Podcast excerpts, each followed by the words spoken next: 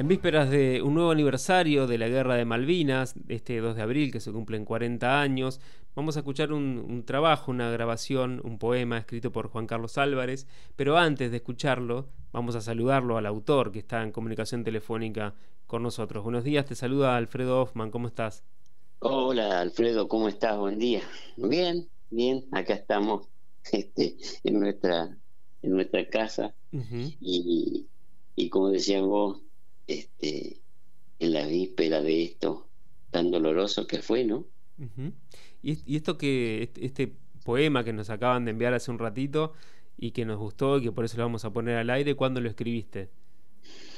Y no hace mucho, no hace mucho. Lo que pasa es que yo creo que todo, la mayoría de, las personas este, eh, pensamos así, eh, en, esta, en estos hermanos que, que fueron en aquel entonces a defender un pedazo de nuestra tierra y, y, que entraron en la en la historia verdadera de nuestro país, ¿no? Eh, los que quedaron allá, los que siguen con nosotros y, y que eh, los que tienen que darle la, la oportunidad de, ser digno todavía no, no, no se la dan. Entonces yo creo que ellos entraron en la historia verdadera, en la historia de, de San Martín, de Belgrano, de Güemes, de Pancho Ramírez, no en la, en la historia de, de Rosa ni, ni en la historia de Mitre. Por eso siempre quiero aclararlo, ¿viste? Porque claro.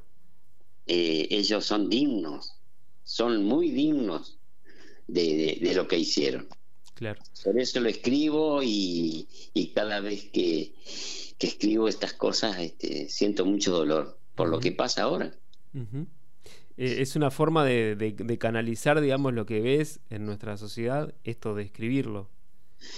Sí, porque yo creo que todo, este, el, eh, como quien diría el bien parido, yo creo que, que, este, que, que, le duele todavía esto, de, de, de, cada vez que se, se reúnen los excombatientes este, y que sienten mucho dolor, y también nosotros, el, el, el, bien parido tiene que sentir el dolor ese también que sienten ellos.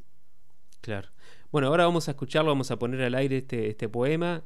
Solamente queríamos saludarte y agradecerte por tu trabajo y bueno, y ponernos a disposición desde Radio Diputados. Gracias, gracias hermano, gracias a ustedes y, bueno, Dios quiera que, que alguna vez podamos decir, acá están y han sido reconocidos. Un abrazo hermano. Un abrazo, hasta luego. Chao.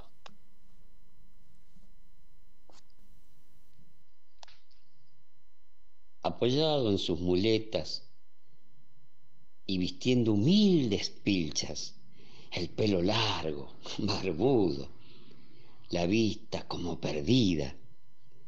Habla poco, sufre mucho, de repente se presigna. Tiene una herida en el alma que sangra y no cicatriza.